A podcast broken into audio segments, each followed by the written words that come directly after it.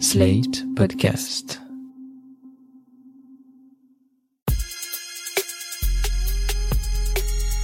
Salut chers auditeurs, salut chères auditrices, bienvenue dans Sans Algo, le podcast qui en recommande d'autres. Je suis Mathilde Mélin, journaliste pour Slate.fr, spécialiste des podcasts. Ça ne s'entend pas, mais mon prénom s'écrit sans H. Pour les hispanophones, ça pourrait suggérer que je suis d'origine espagnole, mais comme je suis blonde aux yeux bleus, mon identité française n'est jamais questionnée. On ne m'a jamais demandé si je me sentais française et si oui, de quelle manière. Ces questions, un peu suspicieuses que subissent les personnes racisées en France, le rappeur Medine a choisi de les retourner et de les rendre agréables dans son podcast Made France, qui reprend le même titre que son album sorti en 2022, qui traitait aussi des questions d'identité et de rapport à la France quand on est un enfant d'immigrés. Dans Made in France podcast, le rappeur soumet ses invités à un contrôle d'identité. Il commence par leur expliquer le concept et leur demander s'ils ont déjà subi un contrôle d'identité dans la vraie vie. Bien souvent, la discussion bifurque déjà sur le plan politique, comme dans cet épisode avec la journaliste Rokaya Diallo. Est-ce que tu sais où est-ce que tu mets les pieds à peu près euh, dans ce podcast? Ou pas vraiment? Pas vraiment, mais euh, je crois savoir que ça va parler d'identité d'une manière euh, un peu décalée par rapport à ce qu'on entend habituellement, mais j'en sais pas beaucoup plus, non. Ça va parler d'identité sous couvert de contrôle d'identité. D'accord, ok, ok, ok, ok. Donc, euh, est-ce que est-ce que t'as déjà eu affaire à des contrôles d'identité? Non. Et 90% sont sur des hommes. Ouais. Donc c'est peut-être pour ça. Ton entourage a, a, oui. a vécu en revanche, des contrôles. oui. Mon frère, mes cousins. C'est des expériences qui sont agréables ou désagréables pour eux Désagréables, répétitives, parfois euh, contrôlées par des personnes euh, qui les connaissaient. En fait, c'est vraiment parfois de, de l'ordre de l'intimidation. Donc, euh, bah, on se rend bien compte aussi euh, que c'est une expérience qui est une expérience de genre, parce qu'en fait, dans la même fratrie, les filles et les garçons déjà n'ont pas le même rapport avec euh, la police, puisqu'il y a des garçons qui très jeunes, ils sont confrontés, et puis nous, euh, finalement, en tant que filles, c'est pas à ces endroits-là que se situent nécessairement les discriminations bah, quand on te proposera la question, est-ce que tu as déjà eu un contrôle d'identité Après ce podcast, tu pourras dire oui, et c'était pas un flic qui m'a fait ce contrôle d'identité, parce que je vais te soumettre à un contrôle d'identité agréable. D'accord, ok, ok. Donc c'est une expérience, une première expérience de contrôle d'identité et en plus agréable. Là, c'est vraiment. Euh... Après, tu me diras à la fin si c'était agréable. D'accord, ok, ok, ok. okay. Après ce préambule, Médine enchaîne sur une série de questions façon contrôle d'identité. Prénom, nom de famille, lieu de naissance, taille, couleur des yeux, des questions prétextes pour que son invité se dévoile et parle de son rapport au monde. Sur les huit épisodes de la première saison, sept invités sont des Français issus de l'immigration. Ils et elles parlent de leurs racines, de la façon dont ils et elles ont construit leur identité française, souvent entre plusieurs cultures. Ils parlent aussi de leur expérience du racisme dès l'enfance. Certains épisodes sont particulièrement réussis, comme celui avec l'islamologue Rachid Benzine. Date et lieu de naissance, Rachid. Alors 05 71 à Kenitra au Maroc. Ouais. Et je suis arrivé en France le 20 mars 1978 à Trappes. Sept ans plus tard. Ouais, à l'âge de 7 ans. À l'âge de 7 ans. Ouais. C'était comment Trappes dans les années fin 70 bah, je suis arrivé en, en mars et je découvrais la neige et la glace. D'abord, c'était cet espace-là. Et ensuite... C'était euh... exotique par rapport au point de départ bah, c'était euh, assez différent parce que nous on habitait une maison dans un quartier populaire au Maroc et là on arrive euh, dans un, je dirais dans un bâtiment qui est le 6 Square Lupergo à Trappes et, euh, et je vis là-dedans et on a, on se retrouve avec des, des Marocains, des Algériens, des Capverdiens, des Portugais, des Espagnols. Donc il y avait, il y avait, il y avait un mélange. Et donc j'ai vécu ce mélange-là parce que moi, en arrivant ici, euh, donc euh, je commence au CP avec une euh, une institut qui s'appelait à l'époque Madame Cohen, et il y avait des Maliens, des Sénégalais, et tout ça devait faire France. J'ai trouvé que Made in France était un podcast intelligent qui soulève des questions importantes sous couvert de discussions décontractées. Même si certains mixages laissent un peu à désirer, j'ai adoré me plonger dans huit univers différents, de l'humoriste Walidia au rappeur et comédien Joe Star, en passant par le pianiste classique Sofiane Pamar. Les épisodes se suivent et ne se ressemblent pas. Ils dressent le portrait d'une France où on peut avoir plusieurs cultures à la fois, une France qu'on entend assez peu dans les médias traditionnels. J'ai aussi aimé en découvrir un peu plus sur Medine, qui a la réputation d'être un rappeur engagé et qui distille au fil des épisodes pas mal d'anecdotes et de points de vue personnels. J'ai eu envie d'en savoir un petit peu plus sur ce qui avait poussé le rappeur à se lancer dans le podcast et à créer Made in France avec le jeune studio La Sucrerie. Je l'ai donc invité au micro de Sans Algo. Bonjour Medine. Salut. Qu'est-ce qui vous a donné envie de faire un podcast tout court? C'est La Sucrerie. Les producteurs de ce podcast qui m'ont dit, regarde, on a des beaux studios avec euh, une équipe euh, qui capte très bien le son. Si jamais tu as envie de parler de quelque chose en particulier, tu es ici chez toi. Et ça se tombe bien parce que moi j'ai toujours quelque chose de particulier à, à raconter. Et là, il se trouvait que j'étais en pleine tournée. Je viens de sortir un album qui s'appelle Made in France. Et il y a tellement de sujets dans cet album que un album n'est pas suffisant pour parler de tous ces sujets. Donc, il fallait les décliner sur différents supports. Et le podcast euh, me donne la possibilité justement d'aller un peu plus en profondeur de la question de l'identité en particulier. C'est de ça qu'il s'agit. Est-ce que c'est un projet global? Quand vous avez imaginé votre euh, album, vous aviez déjà un peu le podcast dans un coin de votre tête ou c'est venu après la sortie de l'album? C'est venu après. J'ai pas du tout paramétré le fait de vouloir faire un podcast. En général, un album, ça déclenche toute une série de discussions, de conversations, soit euh, dans la promo que l'on va faire, euh, ou alors on est invité dans des forums, dans des colloques, euh, à s'exprimer sur les sujets périphériques de cet album. Je sais toujours pertinemment qu'un album déclenche une série de discussions. Mais là, en l'occurrence, euh, vu qu'il y avait euh, l'équipement en place et que j'avais pas fini en fait de creuser ce sujet qu'est l'identité, que je me suis dit bah allez on remet les couverts, on va un peu plus loin sous un autre format et peut-être que ça peut séduire un autre public. Parce que d'habitude, quand les artistes font un podcast, souvent c'est pour parler de leur travail, pour faire de la promo. Vous, vous avez choisi un sujet hautement politique. Comment ça a été reçu par vos fans? Très bien. J'ai vraiment une, une base fan de convaincus qui sont euh, ultra réceptifs à tous les types de contenus que je leur propose. C'est pas comme si en fait que j'avais digressé sur un sujet qui n'avait rien à voir avec mes albums de prédilection. Là, c'est vraiment des sujets que j'ai l'habitude de traiter dans mes albums depuis quelque temps. Et puis, euh, pour tout vous dire, je suis au cœur de l'actualité sur plein de, pour plein de raisons, parce que j'essuie des critiques et des attaques venant de l'extrême droite. Et donc, je me suis dit, mais en vrai, la meilleure façon de répondre euh, de ces attaques, à ces attaques, c'est de ne pas y répondre et c'est d'être dans un autre récit, d'être dans un contre-récit où on raconte vraiment son histoire et on partage son histoire avec d'autres interlocuteurs.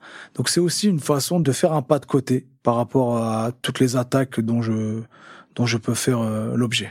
Depuis plusieurs années, vous êtes la cible de militants d'extrême droite. Est-ce que vous faites ce podcast aussi pour euh, contrer les idées racistes, peut-être pas forcément pour aller toucher des auditeurs d'extrême droite, mais pour des auditeurs un peu moins convaincus par des idées racistes, leur donner une, une idée un petit peu plus cosmopolite de la France. Alors c'est pas du tout pour répondre aux extrémistes de droite parce que je considère comme l'autre euh, qu'on ne parle pas de recettes de cuisine avec les cannibales. Du coup, c'est vraiment un contre-récit, un contre-discours par rapport à tout ce qui se dit sur euh, le fait d'être français issu de l'immigration, qu'il y aurait une espèce de hiérarchie dans les choix que l'on doit faire euh, quand on est musulmans euh, français, que on placerait les valeurs de notre religion au-dessus des valeurs de la République. Toutes ces injonctions qu'on entend dans le débat politique, dans le débat public, médiatique, qui sont très euh, assignants bah, pour les populations. C'est euh, on nous propose d'être français que en répondant à ces questions-là. Et moi, ça ne me va pas. Ce QCM ne me va absolument pas. J'ai pas envie d'y répondre. Je trouve que ce sont des questions qui enferment de facto les gens. Donc, je préfère raconter un autre récit, un autre narratif dans euh, comment moi je me sens français, comment je m'enracine, quelle est ma porte d'entrée. Plutôt que de répondre à ces questions, je préfère parler de ma porte d'entrée. Et en l'occurrence, la mienne en France, c'est euh, la Normandie parce que j'y suis né, j'y vis, je vais certainement y mourir, j'ai envie d'y être enterré, je vibre français à travers la Normandie et la langue française aussi bien de hum, Voltaire euh, jusqu'à PNL. Et euh, c'est ma porte d'entrée à moi. Et je sais que chacun a sa porte d'entrée. Tous les interlocuteurs que j'ai rencontrés jusqu'ici m'ont donné des portes d'entrée qui n'avaient rien à voir avec les miennes. Sofiane Pamar m'a dit, lui, c'est euh, la musique classique. Et Lille, et son rapport au, euh, à l'héritage euh, de travailleurs euh, mineurs qui travaillaient dans les mines de charbon du Nord. Et donc chacun a sa porte d'entrée. Et moi, ce que je veux faire avec ce podcast, c'est démultiplier les portes d'entrée pour qu'on n'ait plus à répondre à ce QCM d'injonction qui invective les gens et qui les enferme dans des cases et qu'on se dise plutôt, j'ai envie d'être français comme Joe Star. J'ai envie d'être français comme Rokaya Diallo comme Walidia, comme Rachid Benzine, comme Sophie Marie Laroui, comme autant d'interlocuteurs que j'ai invités dans ce podcast. Pour l'instant, la plupart de vos invités sont des Français issus de l'immigration et c'est peut-être à ces Français-là qu'on demande le plus souvent de justifier euh, leur caractère français et leur rapport à ce qu'est la France, euh, leur identité, leurs origines. Est-ce que Made in France, le podcast pour vous, c'est aussi un moyen de réparer un peu ça, le fait qu'on leur ait beaucoup posé la question, mais sur un ton euh, suspicieux? Plus que réparer, c'est même carrément reconstruire. C'est vraiment aller dans quelque chose qui reconstruit le narratif de ce pays et de ne pas être simplement dans une lecture monolithique de l'histoire et de ce qu'est l'histoire française. L'histoire française se compose de plusieurs narrations et toutes ces narrations font euh, proposent en fait une une vision de l'histoire. Et je veux ajouter à cette narration des histoires qui sont différentes, des histoires de personnes issues de l'immigration, sénégalaise, algérienne, ivoirienne et tous ces narratifs viennent s'ajouter au narratif français. Ne viennent pas le contredire, ne viennent pas l'annuler, viennent l'enrichir. Et c'est là toute la différence, par exemple, à ce qui nous est proposé dans parfois le, discours de certains politiques où euh, on nous impose d'être français de papier, de sol, de sang, et, et qu'on nous demande d'être français d'une seule façon. Là, j'ai envie de dire, on a chacun notre façon d'être français, c'est tant mieux, et ajoutons autant de narratifs à ce récit qu'il y a de personnes, et ça nous donnera une meilleure façon d'anticiper ce qu'est l'identité. Je me suis demandé aussi si euh, vos questionnements sur l'identité, le fait que vous ayez fait cet album, ce podcast, c'était lié au fait que vous avez 40 ans, trois enfants et que peut-être vous vous questionnez sur l'identité que vous allez transmettre à vos enfants. Est-ce que je me trompe? Certainement, je pense qu'on est tous obsédés par euh, cette volonté de laisser une trace quelconque, qu'elle soit artistique, qu'elle soit euh, sociologique, que ce soit n'importe quel héritage. On est tous un peu obsédé par ça. L'être humain est obsédé par ça. Donc certainement, je j'ai l'impression que mon père était dans des questionnements euh, identitaires un peu complexes dans les années 80, euh, liés à une époque, à une société et à sa propre histoire. Et j'ai l'impression d'être toujours en fait enfermé dans ces mêmes questionnements. Et bien sûr que j'ai la crainte que mes enfants soient enfermés dans ces questionnements et qu'on leur pose le même QCM. Euh, on va leur demander est-ce que vous êtes français, est-ce que vous êtes laotien, est-ce que vous êtes algérien, est-ce que vous placez votre spiritualité euh, avant les valeurs de la République? En fait, tout ça, j'ai l'impression que ça enferme encore une fois et j'ai vraiment peur que on se pose ces questions pendant trop longtemps et on passe à côté des véritables enjeux de notre époque, des enjeux écologiques, des enjeux de bien-être, de santé, euh, d'épanouissement, de santé mentale, des enjeux importants de notre époque qu'on va louper parce qu'on passe notre temps à répondre à des questions vieilles de 110 ans. Le fil rouge de votre podcast, c'est un contrôle d'identité, en tout cas un contre-contrôle d'identité. Il y a un sous-texte policier, évidemment, euh, là-dedans. Qu'est-ce qui vous a inspiré cette trame d'interview en particulier? Alors moi, j'ai un réflexe, c'est euh, une attaque, une brimade, euh, une vexation. J'en fais une force. Je l'utilise et je la retourne contre son agresseur. Pour moi, un contrôle d'identité, c'est jamais agréable. Et c'est toujours arbitraire et du coup, je retourne les outils de l'oppresseur contre, euh, bah contre eux en fait. J'utilise ce truc pour en faire quelque chose de positif entre guillemets, pour se redéfinir soi-même et ne pas être dans un moment euh, inconfortable où est-ce qu'on doit répondre à, encore une fois à des injonctions, nom, prénom, adresse, taille, couleur des yeux, etc. Tout ce qui peut paraître un peu intrusif venant d'un agent extérieur, mais quand c'est entre amis, on se prête plus facilement au jeu et c'est plus détendu. Donc c'est une façon pour moi de parler des sujet qui fâche, mais dans une safe place, dans un moment où est-ce qu'on peut le faire de façon apaisée. C'est c'est comme quand tu t'embrouilles euh, dans ton couple. Quand tu t'embrouilles dans ton couple, tu vas évoquer des trucs qui n'ont rien à voir avec l'embrouille de départ. Mais toi, de toute façon, t'es comme ça, et puis t'as toujours été comme ça, t'es toujours ceci. Mais c'est pas le moment pour évoquer les, les grands sujets de notre couple. Pourquoi on n'évoque pas ces sujets-là, là, dans les moments où est-ce qu'on est en paix, qu'on a le regard euh, dans l'horizon et qu'on évoque les sujets un peu euh, complexes dans les moments de paix. Et c'est un peu l'idée de ce podcast. C'est viens, on utilise des sujets qui sont peut-être complexes à dénouer d'habitude, mais on en parle dans des moments d'apaisement.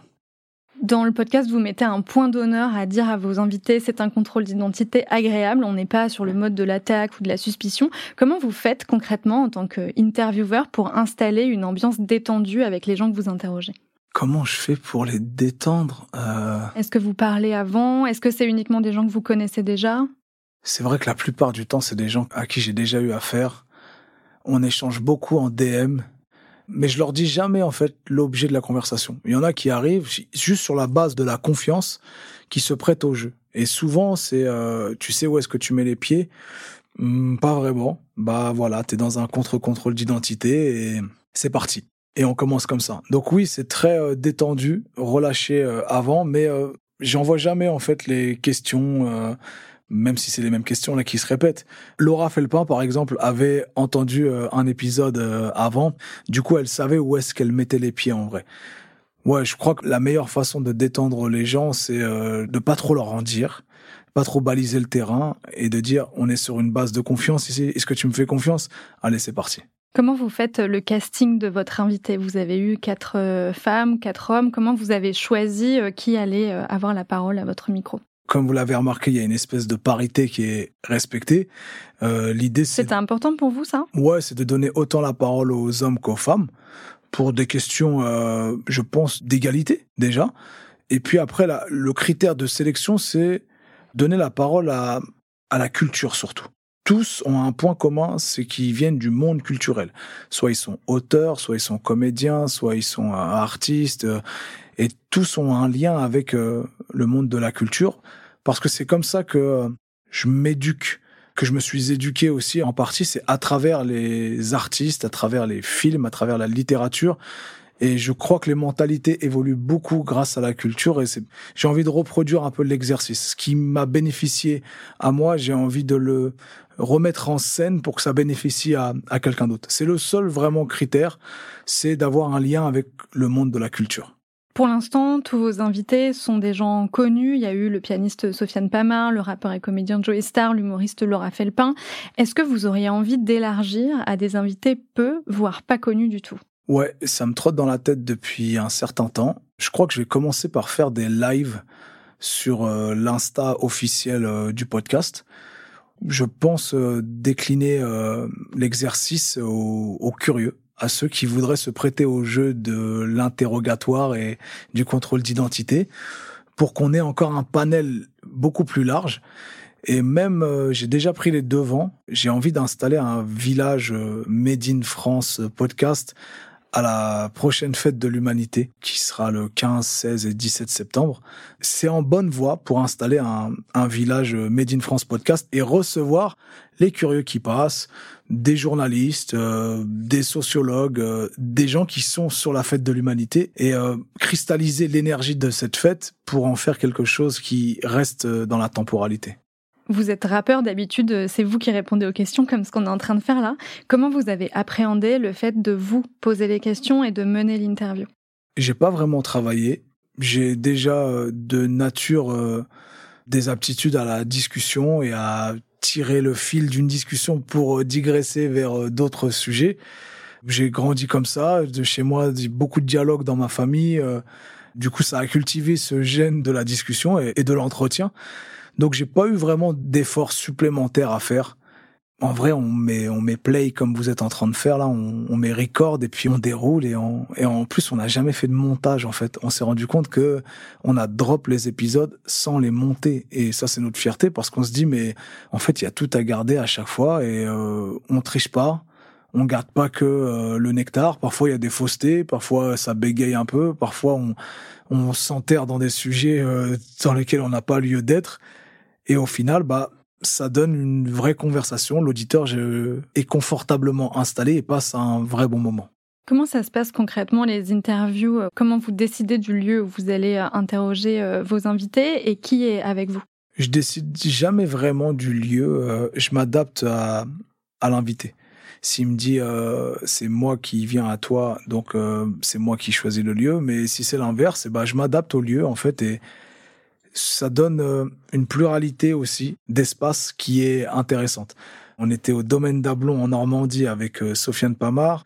On a fini à la rotonde avec euh, Diallo, mais euh, qui n'est pas la rotonde de Macron. Et c'était marrant qu'elle le précise. C'était dans le 20e arrondissement, je crois, ou je me rappelle plus.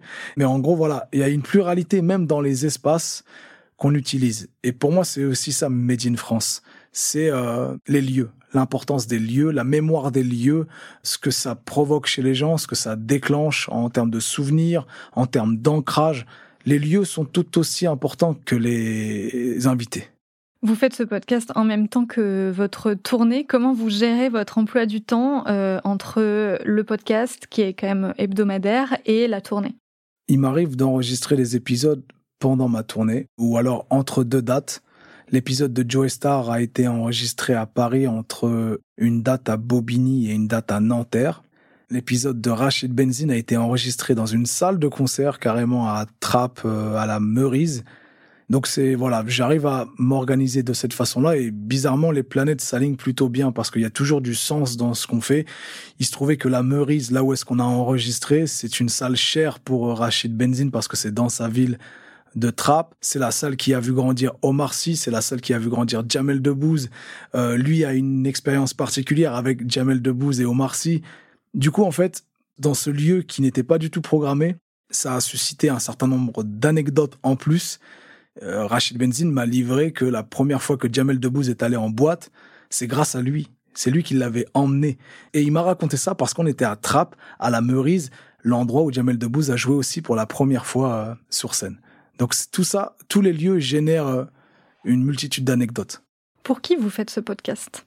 Je le fais pour ceux qui n'ont plus envie de répondre au QCM. Encore une fois, ceux qui euh, sont déjà dans l'étape d'après, ceux qui sont souvent euh, assignés et ramenés à qu'à une seule particularité de leur identité et qui sont beaucoup plus nuancés que ça, comme la plupart de tous les êtres. Donc je le fais vraiment pour euh, ceux qui n'ont plus envie de répondre au misérabilisme de ceux qui enferment et qui assignent les gens dans des cases. Et j'ai l'impression qu'on est vraiment nombreux aujourd'hui en France. Et est-ce que vous, ça vous fait du bien d'avoir ces conversations? Ouais, c'est un peu une euh, thérapie. Parce que je me dis, euh, je fraternise avec euh, d'autres personnes qui ont la même approche que moi, qui ne sont plus dans, dans la réaction, qui sont dans la volonté de nuancer les individus qu'ils sont, de ne plus être euh, résumés qu'à une seule étiquette. Joe Star n'est pas qu'un rappeur. Joe Star n'est pas qu'un mec du 9-3. Et en fait, il y a beaucoup plus de nuances dans tout ça et il faut comprendre, c'est un mec du 9-3, mais comment? De quelle façon? Ah, il a connu la ruralité du 9-3, il a connu le passage à l'urbanisme du 9-3, mais en fait, il connaît très bien son environnement de vie, où est-ce qu'il se trouve, il connaît très bien la France, comment elle a évolué, il a vu les, les classes se modifier, c'est devenu un espèce de sociologue de son environnement. C'est ça qui m'intéresse en fait, c'est euh, d'être dans cette démarche de transmission. La saison 1 vient de se terminer. Vous avez déjà annoncé une saison 2 sur les réseaux. Est-ce que vous pouvez nous parler un peu de l'avenir du podcast? Combien d'épisodes vous avez envie de faire? Est-ce que vous voulez continuer à faire des petites saisons ou faire un truc plutôt sur le long terme? Est-ce que vous avez déjà des invités en tête? J'ai déjà plein d'invités en tête. Il y en a que je n'arrive pas à contacter parce que je n'ai je n'ai pas le, le, bon numéro, le bon mail, ils sont pas sur les réseaux sociaux. J'ai envie d'enrichir au maximum. Il y aura certainement plus d'épisodes dans la saison 2 qui sera à la rentrée certainement. On va se servir, je pense, de la fête de l'UMA comme rampe de lancement pour la saison 2. Je veux événementialiser même le podcast dans le sens où euh, j'aimerais faire des enregistrements publics avec euh, divers invités et puis euh, des réactions en direct, ce genre de choses. Je crois qu'il y a une, une, une, longue vie qui attend ce podcast. Vous êtes en train de devenir podcasteur en fait, podcasteur professionnel. Je suis la concu. Je suis votre concu. Vous finissez tous les épisodes de Made in France en demandant à vos invités de citer trois personnes qui représentent pour eux l'identité française de leur point de vue. Une personne pour son état d'esprit, une personne pour sa vision et une personne qui a une parole inspirante. Je vais vous soumettre au même questionnaire. Qui sont les trois personnes qui vous enracinent, vous, Made in Zawish, dans votre identité française? Et je vais pas vous répondre, vous savez pourquoi? Parce que vous allez faire un épisode. Exactement. Ah Exactement. Je suis en train de travailler sur un épisode où je me prête au jeu et j'ai pas envie de spoiler mon propre podcast. Et qui vous interviewe dans ce cas-là? J'ai une petite idée, mais j'ai... elle n'est pas encore arrêtée. Je vais pas aller dans la facilité où je m'interviewe moi-même. C'est un peu égocentrique. Mais j'ai une petite idée de quelqu'un qui a un regard extérieur à tout ça et qui pourrait enrichir en plus le, le podcast et l'état d'esprit général. On écoutera cet épisode avec plaisir. Merci beaucoup, Médine. Avec plaisir. Le podcast Made in France, Made in comme le prénom, est disponible sur toutes les plateformes et sur le site de la sucrerie. Merci d'avoir écouté cet épisode de Sans Algo. S'il vous a plu, n'hésitez pas à l'envoyer à vos proches, à nous laisser des étoiles et des commentaires. Moi, je vous dis à très vite pour une nouvelle reco garantie 100% sans algo. Sans Algo est un podcast de Mathilde Mélin, produit et réalisé par Slide Podcast sous la direction de Christophe Caron. La production éditoriale est assurée par Nina Pareja et la prise de son et le montage par Mona Delahaye.